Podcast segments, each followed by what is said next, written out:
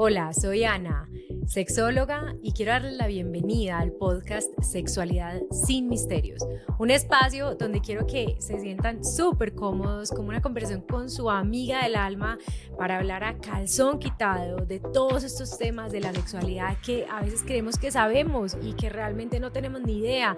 Las creencias limitantes van a desaparecer, vamos a poder preguntar todo. Además, ustedes harán parte de esta conversación. Me encanta mucho tenerlos y espero que les encante tanto como a mí.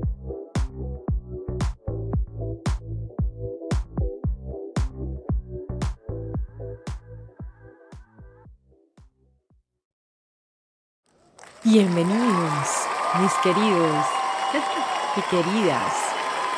O sea, hace rato no tenía estos efectos especiales tan espectaculares. Gracias, público, gracias, gracias. Bueno, bueno, bueno demasiado, demasiado bochinche.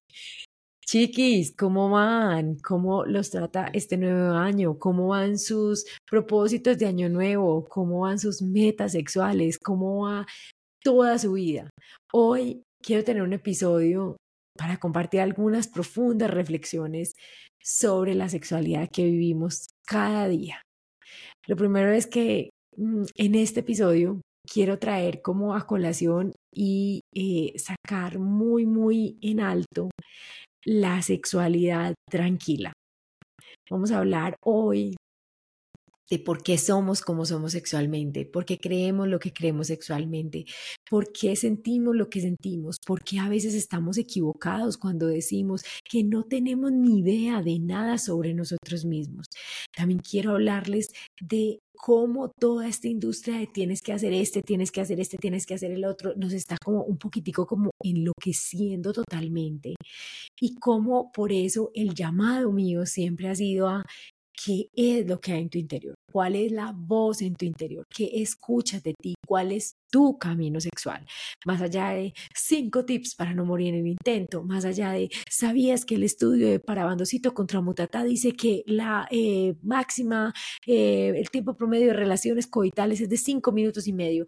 Más allá de, eh, hazlo por acá, mételo por allá, que todo eso sirve. Claro que sí, pero quiero que este espacio, este episodio, les sirva mucho para conectar con cada uno de ustedes en este camino que no va más allá que habitar nuestro propio cuerpo, conectar con nosotros mismos y escuchar lo que nosotros queremos, porque hemos estado reacostumbrados a hacer así cuando nuestro cuerpo nos dice algo, a hacer así cuando nuestros deseos nos dicen algo, a hacer así frente a lo que nos conecta y también hacer así frente a lo que nos desconecta.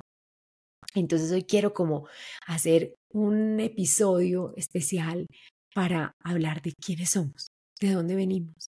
Esta es una pregunta que yo le hago muchísimo, muchísimo a todas las personas cuando ingresan a un taller mío, cuando están en un espacio conmigo, como los retiros, como los talleres, como, o sea, todo, porque esta pregunta encierra como las claves de qué es lo que queremos nosotros como adultos, cómo nos vemos como adultos, cuáles son nuestros miedos, cuáles son nuestros deseos y nuestros anhelos. Y es a esa pregunta a la que quiero que nos dirijamos hoy en una primera instancia. ¿Qué significa esto? Quiero que tome lápiz y papel y si no tiene lápiz y papel voy a tratar de dejarle algunas preguntas en el copy de este episodio. Y quiero que se pregunte usted de dónde vengo yo, o sea, de dónde aprendí yo a amar, de cuáles son esos referentes. Si yo tengo un referente que siempre que había una pelea huía entonces, a lo mejor yo ahora de adulto, cada que tengo una pelea, voy a decir, me voy para la porra, esto se acabó. Si yo aprendí a amar a través de los detalles, a través de los mensajes, a través de eh, preocuparme por el otro, es posible que eso sea la forma en la que yo ame en este momento. Entonces, hoy quiero que empecemos a describir quiénes éramos nosotros en esa infancia quién era ese pequeño ser humano que habita en nosotros todavía y que nos dicta muchos de los comportamientos que tenemos como adultos, pero que no nos damos ni cuenta. Vamos a escuchar un poco a ese pequeño ser humano que habita ahí. Y vamos a preguntarle a ese pequeño ser humano, oye, tú, ¿qué quisieras? ¿Cómo te sientes amado? ¿Cómo no te sientes amado? ¿Qué quisieras para sentirte pleno? A veces vamos por la vida pensando que tenemos que hacer el salto del ángel, el tigre volador, la araña fumigada. ¡Ay, pucha! Y si nuestra pareja no las hace, entonces somos como, no, es que tú, es que tú, es que tú, es que tú, es que yo soy infeliz porque tú, es que yo no estoy contento porque tú, es que yo hice esto porque tú. Y resulta, se acontece que si de pronto nuestra pareja nos para las cañas, es de todas las cosas que queremos, pucha, ¿cómo logramos explicar que seguimos sintiéndonos vacíos? Que seguimos sintiéndonos como, ay, marica, sigue faltando aquí como un pelo para la sopa. O sea, ¿cómo seguimos explicando esas cosas? Es súper esencial. Por eso respondernos qué es lo que cada uno de nosotros queremos. Para referirnos a esto, ay, perdón, me voy a sentar aquí. Para referirnos como a esta pregunta y a su respuesta, es esencial que entendamos que cada uno tiene su forma de amar, cada uno tiene su forma de sentirse amado. Cada uno tiene su forma de sentirse también deseado. Y es ahí, en esa clave que quiero que nos adentremos y pensemos, donde está un conocimiento esencial. Cuando yo como sexóloga hablo del autoconocimiento, no solo me estoy refiriendo a, si a cómo le gusta a usted y dónde le gusta a usted genitalmente hablando, no, estoy hablando de qué le gusta a usted, cómo le gusta a usted, cómo ser sexuado. Es decir, no solo en sus genitales, en sus sentidos, en su corazón, que lo conecta, que lo hace sentir amado. Y eso también forma parte de la sexualidad. Entonces, supongamos, no sé, yo tengo 40 años, eh, me dejé con mi marido de toda la vida, con el que estuve desde los, no sé, 20 años, y ahora me siento perdida y tengo mucho miedo porque voy a comerme a alguien nuevo y no, soy, yo soy una cueva, listo. Quiero que deseche ese sentimiento y que piense nuevamente. Porque yo les he dicho a ustedes, las claves de lo un buen amante son conocerse y si no me conozco y creo que todavía no sé mucho de mí mismo, seguir en la exploración, ser capaz de hablar y pedir lo que yo quiero. Y ojo, hablar no es solo verbalmente, también es ven acá, ven acá, hazme así, hazme, o sea, puede ser también una gesticulación, pero comunicar lo que yo quiero. Y la tercera parte, escuchar empáticamente las necesidades del otro. Si nosotros vemos eso, a veces nos confundimos pensando que ser un buen amante es y está dado por qué tanto me califica el otro.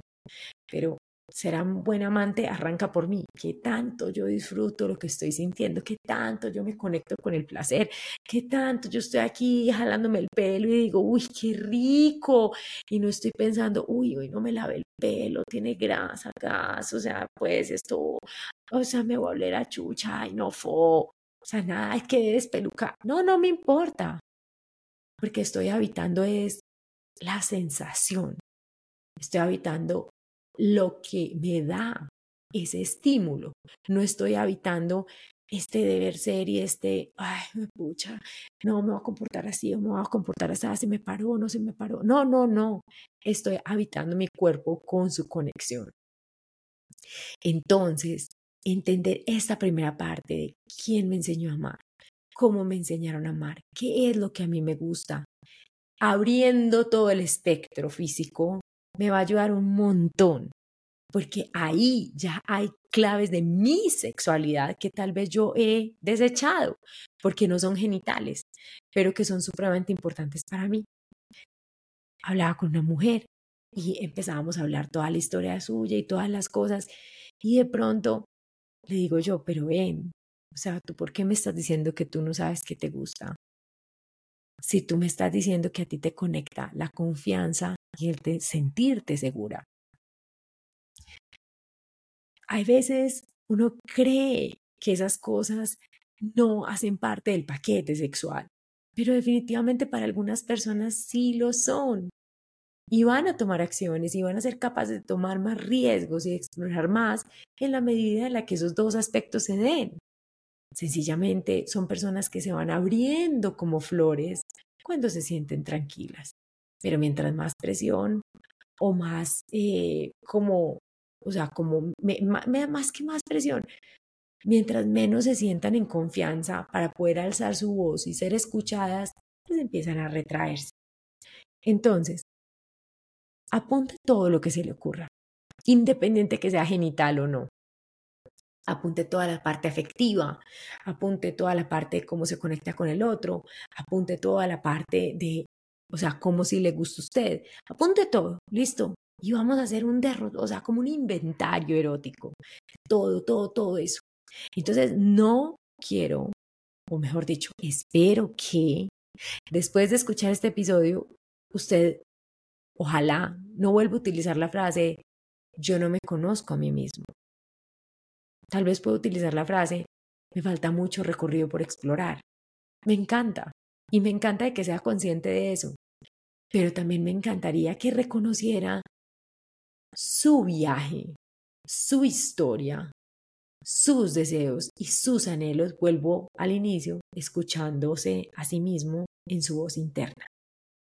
Piense en sus primeras experiencias, qué era lo que le gustaba, qué no le gustaba, qué se imaginaba, qué hacía, qué no hacía, cómo le echaban los perros, cómo lo seducían, o sea, usted qué pensaba.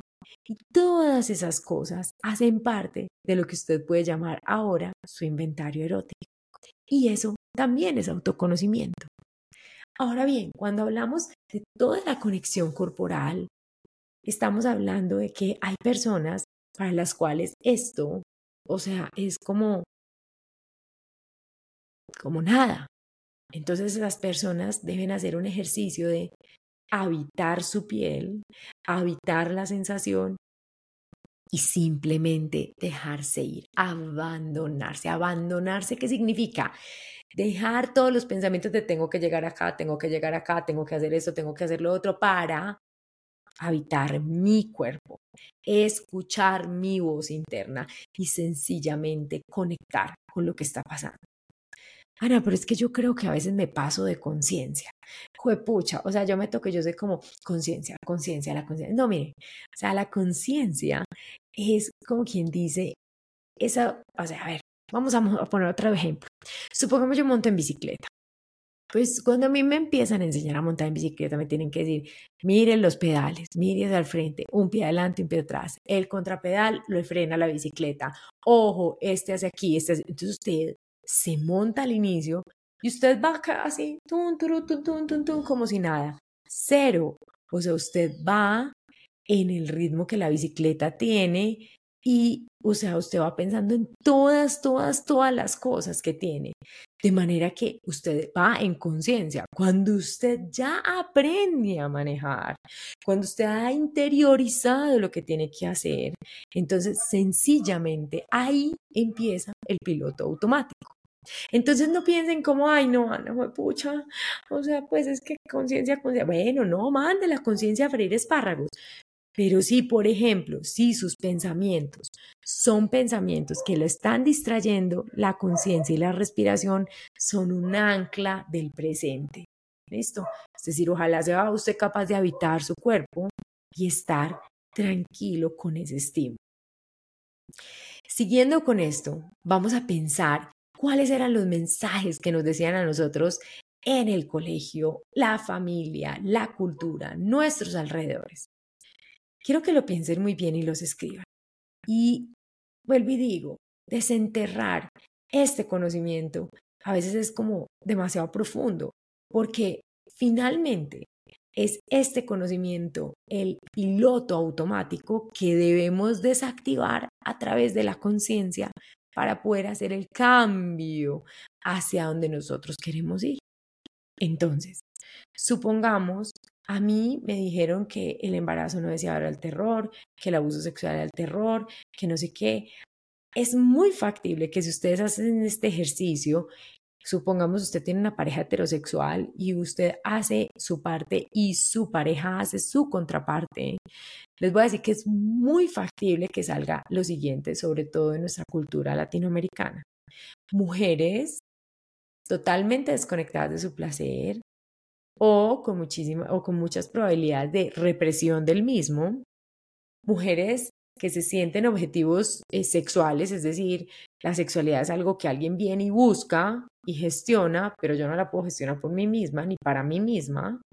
El amor debe brillar y yo me conecto a través del amor. Y por último está todo el plano sexual físico. Mientras que para los hombres casi siempre sale que el hombre como un cazador, nosotras como ovejas, ellos como cazadores, métalo en cualquier lado, la experiencia es todo, eh, el amor ahí pues se va, el vínculo del amor no es tan fuerte, pero el vínculo de la sexualidad física es intenso. Piensen en las frases que les decían, quisiera que las escribieran, todas las frases, cliché, em, mira, eh, el hombre propone, la mujer dispone.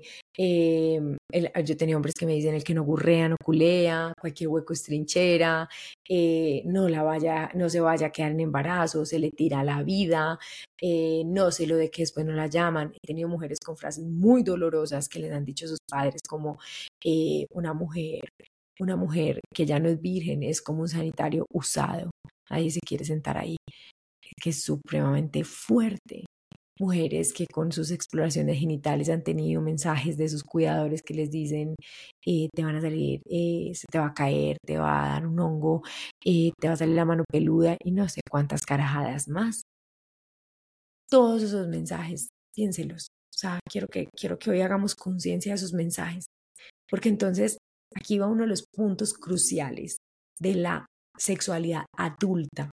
Y es el siguiente, si usted es papá y está viendo este episodio, y si usted es un hijo que está viendo este episodio con su papá, quiero decirle al hijo primero que su papá y su mamá tienen una historia también y que es muy factible que aunque usted sienta que su papá y su mamá no le dieron lo que usted hubiera querido, tiene que reconocer que ellos vienen de un punto muy lejano al suyo, donde seguramente hay mil veces más restricciones que las que estamos haciendo conciencia en este momento.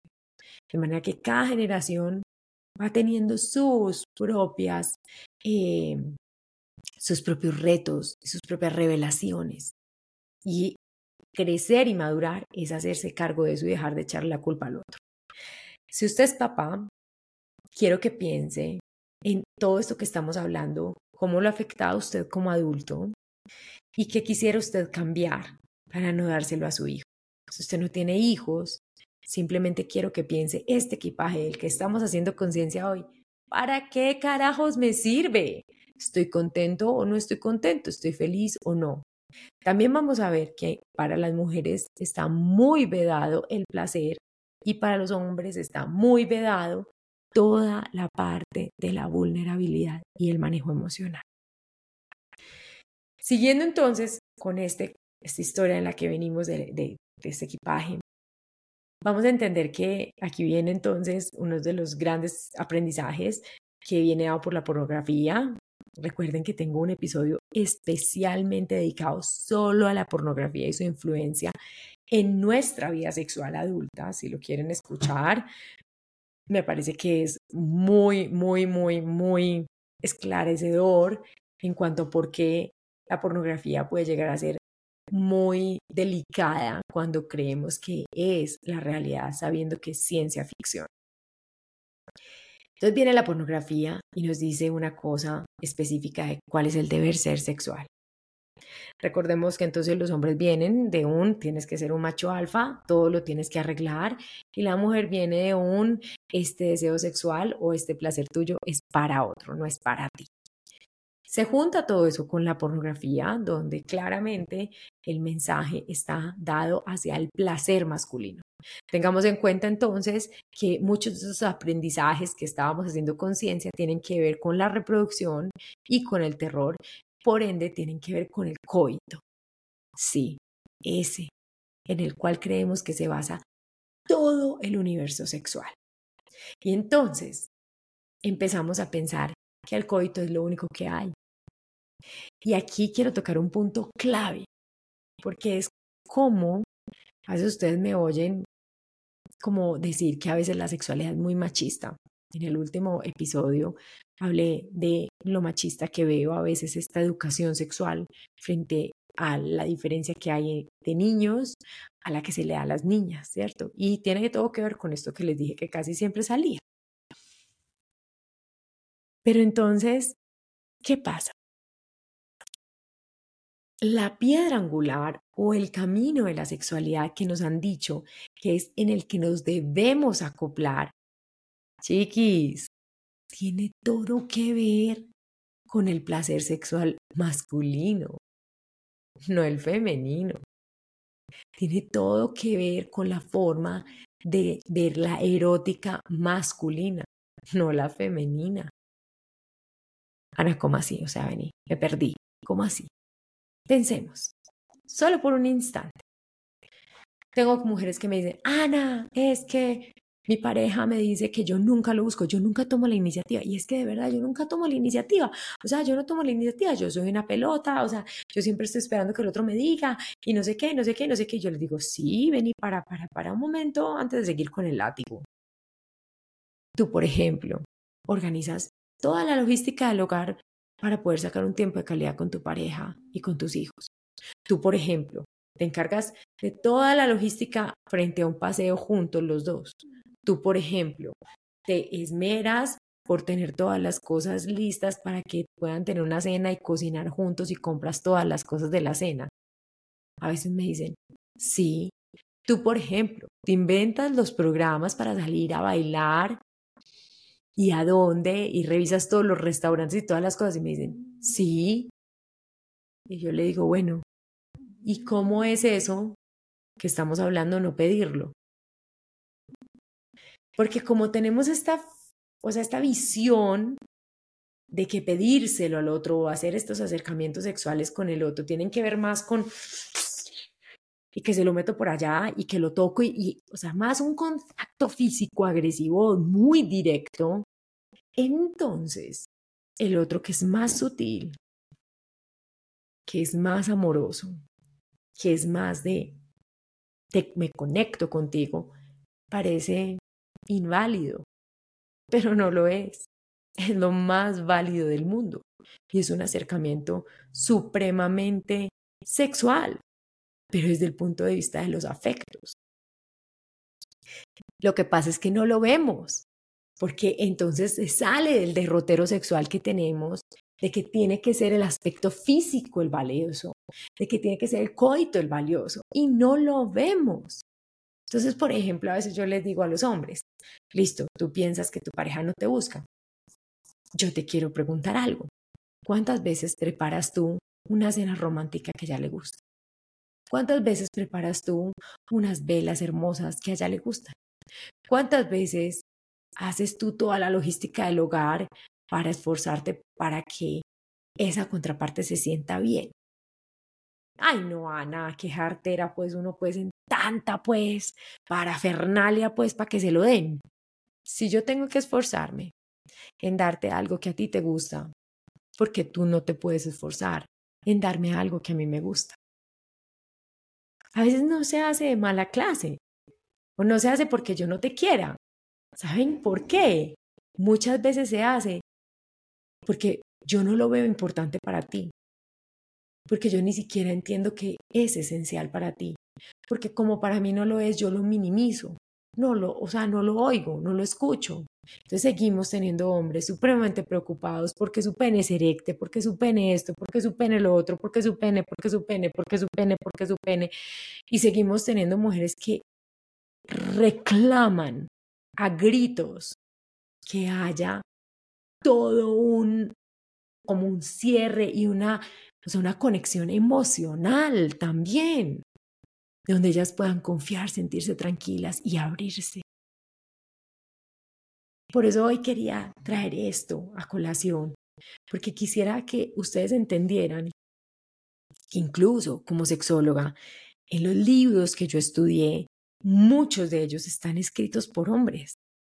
Muchos, muchas, muchas de esas investigaciones están dadas hacia el género masculino.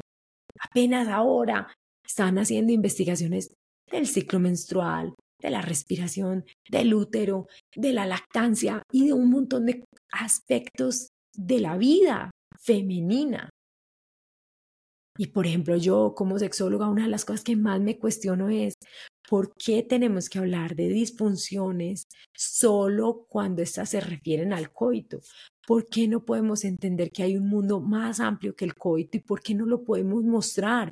¿Por qué no puede haber una luz y decir, listo, este personaje tiene 60 años, tuvo una enfermedad, su pene no se para, pero no es el fin del universo. Y por eso es que yo les he presentado historias diversas.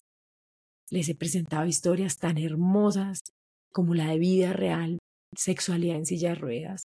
Les he presentado historias tan hermosas como la de mi matrimonio con una mujer trans. Les he presentado cosas tan hermosas como los relatos, que puede que sean demasiado eróticos para algunos, demasiado bizarros para otros, pero que también hablan de conexiones con el placer, con la sexualidad, de una forma consciente, de una forma tranquila, de una forma segura, pero diversa.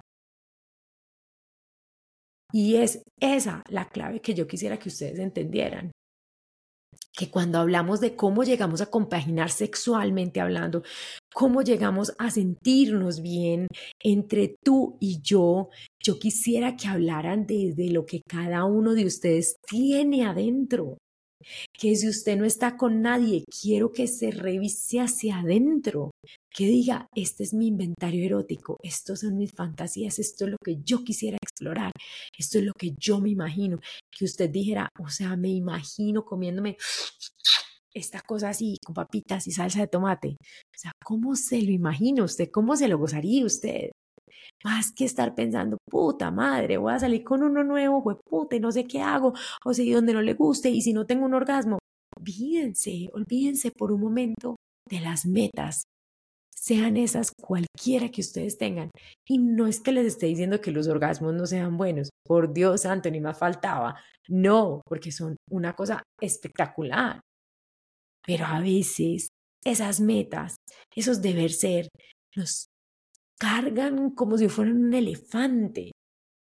De las cosas que yo más quisiera con cada uno de los episodios que hago en este podcast, con los cursos online que tengo, con los retiros que tengo, con los espacios, o sea, conmigo uno a uno.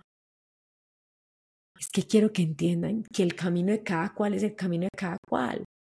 Y por eso es que yo me rehuso, dentro de lo posible, hacer videos y hacer clips de un minuto y medio de siete formas de morir en el intento, eh, cinco maneras, eh, esto se hace así, esto, o sea, yo sé que somos una generación y cada vez más que queremos recetas fáciles para salir del paso.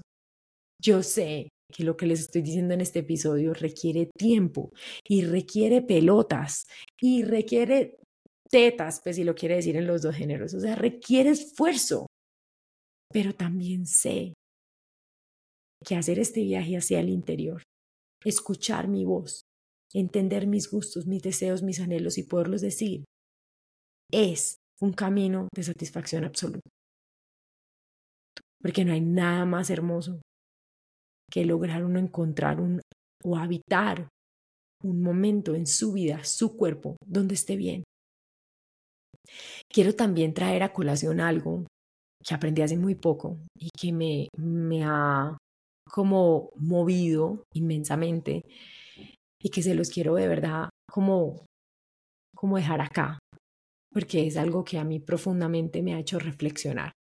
Hace poco estaba en, en un retiro de yoga y eh, dentro de las clases la maestra nos decía como, mira, el yoga practica la no violencia. Y yo, ok, sí. Ya uno piensa siempre que la no violencia sea los otros. Pero ella decía, es que la no violencia empieza por uno mismo. Quiero que revisen qué tan violentos son con ustedes mismos. Ejemplo, hoy tengo una mujer preciosa, absolutamente hermosa, que si está oyendo el podcast estoy segura que va a saber quién es. Ella me decía, tengo miedo, se me cayeron las tetas. Hijo de pucha, o sea, y si no le gusta la celulitis, y tengo un gordito, y tengo, y yo le decía, por favor, tú serías capaz de decirme a mí si me vieras en pelota, qué tetas tan inmundas las tenés caídas. Y me dijo, no, yo no sería capaz de decirte a ti, ni a nadie eso. Pues me parece súper fuerte, no sería capaz. Entonces yo le dije, bueno, si tienes esa regla para los demás, esa es la no violencia. ¿Cómo puedes ser capaz de decírtelo a ti misma? Somos súper violentos con nosotros. Todo el día estamos dándonos látigo. Y si quieren que les enseñe el látigo, tienen que dejar aquí, cuando me digan cómo les parece este episodio, que sí quieren que les enseñe a dar látigo y yo les digo, les consigo quién sí nos enseña a dar látigo, listo. Pero para pasar bueno, no para hacernos mártires, no para seguir sintiéndonos menos, no para seguir teniendo excusas para no recibir placer, excusas para no merecer, excusas para sentirnos indignos de poder simplemente liberarnos y dejarnos ir con nuestro placer, excusas para no conectar. O sea, quiero que, que de verdad revisen cuántas veces al día se hablan ustedes de una manera en la que no serían capaces de hablarle a nadie más. Entonces, dos cosas importantes que nos quedan pues de este episodio. La primera es que quiero que se lleven todo este bagaje de quiénes somos y de dónde venimos, ¿cierto? Lo que queremos y que nos conecta. La segunda, hacer su inventario erótico. ¿Qué les gusta? ¿Qué no les gusta? Ojo, puede ser que si usted está en solitario con las parejas que usted ha tenido, o con las que se imagine, o los chismes que ha oído sus amigas, si usted está en una pareja o en una relación con la relación o del pasado, usted no tiene que decir de dónde sacó esas ideas. Ay, que dónde te lo aprendiste, que no sé qué. Pues lo aprendí de mí, de mi imaginación. Lo leí en una revista. ¿Y qué? Se lo oí a Ana. Écheme la culpa a mí, no importa. Y si me vienen y me preguntan, digo, ah, sí, yo un día dije cómo meter el dedo por el culo. Así es, tal cual. O sea, libérese y conéctese con lo que usted es. Entendiendo, vuelvo y digo que si la línea recta por la que nos han hecho caminar es una línea recta que solo tiene en cuenta el placer masculino, chicos, cuando una mujer alza su voz es muy factible que ustedes tengan que replantearse quiénes son ustedes y empezar a entender que la contraparte quiere otra cosa. En tiempo para el retiro de nosotros, yo les digo mucho a los hombres, amigos, esto es como si nosotros viviéramos en un mundo donde ustedes son el pie izquierdo, se ponen el zapato de pie izquierdo y caminan delicioso, pero nosotras, que somos el pie derecho, nos toca habitar y caminar con el zapato izquierdo también. Y se nos mira y se nos dice, marica, estás mal, estás cagada, estás muy lejos, estás no sé qué, estás no sé qué, estás no sé qué. Y cuando el zapato derecho dice, pucha, bueno, ya no sé qué es todo este ruido, marica, sí, me voy a poner el zapato derecho. Dice, parce, ahora sí quiero, no quiero caminar. Pues claro, porque cuando uno tiene el zapato izquierdo, no le duele el dedo, le duele el talón, le duele el pie, le duele todo. O sea, uno camina lento. Ay, el pie izquierdo diciéndole a uno, no, marica, vos sos lentejo, parce, pie derecho. O sea, pero movelo, es que vos, es que vos, es que vos. Pero cuando el pie derecho llega y se pone su zapato y dice, uy, sí, vamos pues a correr. Ahora estoy listo para caminar, vamos pues. Entonces resulta que el pie izquierdo le empiezan a salir ampollas y le empiezan a salir calambres y le empiezan a salir cosas y dice, pero qué putas pasa, o sea, pero qué es lo que está sucediendo acá. Entonces entendamos que no tenemos que habitar ni el pie izquierdo, ni el pie derecho, ni el que no nos corresponde. Cada uno es diferente y la sexualidad es mucho más amplia que la genitalidad. Por eso es súper esencial entender cómo te sientes tú amado, cómo te amo yo, cómo escucho tus necesidades, cómo te, eh, te digo a ti, te pido mis necesidades. La clave está, como yo le decía a alguien hoy, Nosotros estamos súper acostumbrados a tener relaciones como así, como si fuéramos hipopótamos. Entonces como que nos vemos de aquí para arriba, de la nariz hacia arriba, listo. Y entonces así como hipopótamos nos vamos, ay sí, todo tú súper bien, amiguiti, tiri, ti. Pero cuando uno empieza a establecer una relación, comunicarse y decir lo que hay adentro y exponerse y pedir lo que uno quiere y saber que uno lo merece y todas estas cosas que hemos hablado hacen que la contraparte pueda sentirse, como decíamos ahora, el pie izquierdo, va a decir, marica, este pie derecho, ¿qué le pasó? Pero sobrepasar esas incomodidades, ser capaz de lograr avanzar con ellas, no quedarse en el puesto de víctima, no puede quedarse en el puesto de victimario, no quedarse en el puesto del sufrimiento y de la culpa, sino tomar acción para lograr llegar a cosas positivas. Se puede decir, es como un salto en el vacío.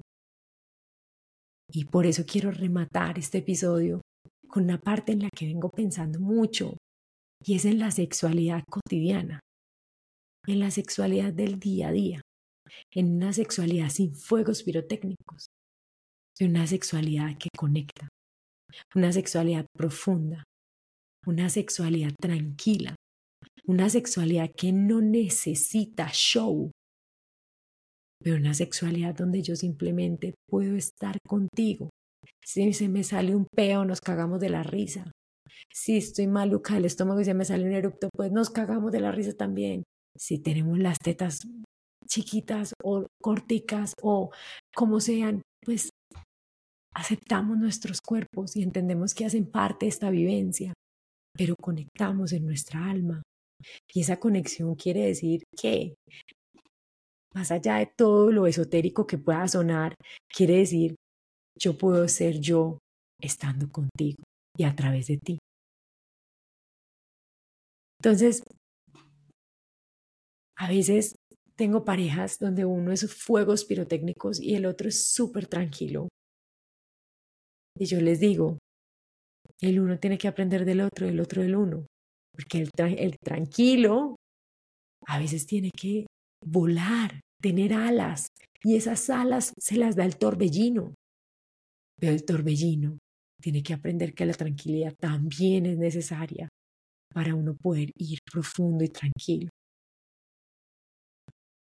Si yo hago esta ruta, si no siento fuegos pirotécnicos como al principio, pero yo me siento cómodo, tranquilo, puedo crecer, puedo explorar a tu lado. Chiquis. O sea, es un punto súper bonito. Entiendo, entiendo que tiene los retos, pero también quiero decirles que una de las cosas que más me preocupa en cada una de las generaciones que viene es que no hay tolerancia a la frustración. Y cuando no hay tolerancia a la frustración y no hay capacidad de pasar los conflictos y traspasar las emociones y entenderlas, entonces nos quedamos aquí en la superficie y decimos, no, este personaje no me sirve, next, este personaje no me sirve, next, este personaje no me sirve, next, hasta que va a llegar un punto que uno va a decir, puta, he cambiado 70 veces. O sea, marica, tengo que revisarme hacia adentro. Última cosa que quiero dejarles dentro de todas estas reflexiones que hemos hecho hoy. Quisiera que por favor hicieran el ejercicio de hablar desde el yo y no desde el tú. Es que tú no me miras nunca y te mantienes pegado a tu celular. No, cámbielo, reformúlelo. Yo me siento muy abandonada o me siento muy frustrada porque cuando te veo pegado a tu celular siento que no soy importante para ti y me cuesta pedirte espacio para mí, tal vez porque siento que te va a incomodar y o me incomoda y tengo que pensar por qué me incomoda. No faltaba el perro, pues que viene el episodio, ustedes ya saben. Pero entonces, ahí les dejo estas reflexiones. Quiero que vuelvan a sus orígenes. Quiero que reflexionen. Quiero que dejemos de darnos tanto palo. Cada, cada vez que vean cosas en redes sociales, por favor, tómenlas con reserva de inventario. ¿Qué significa eso? Yo lo tomo, lo filtro y miro si me sirve. Lo mismo que con las cosas que yo les digo. No, Ana, eso está muy, muy wild. No lo puedo hacer porque está demasiado loco para mí. Todo bien. Pero al menos ya sabe que existe. Tomen las ideas y deje pasar lo que no le sirve y lo otro, pues déjelo ahí tranquilamente. Espero que les sirva mucho. Recuerden seguirme acá en la plataforma en donde me están escuchando, dejarme en los comentarios de cómo les pareció este episodio, si les gustó, qué les gustaría que habláramos y sobre todo compartir con sus amigos y con sus amigas, que hagamos que haya más gente que pueda vivir su sexualidad libre y sin misterios, que pueda escucharse su voz, que pueda vivir plenamente acorde a lo que le gusta y que logremos que de verdad cada uno, cada uno en su camino se sienta pleno. Nos vemos en un próximo episodio. Chao.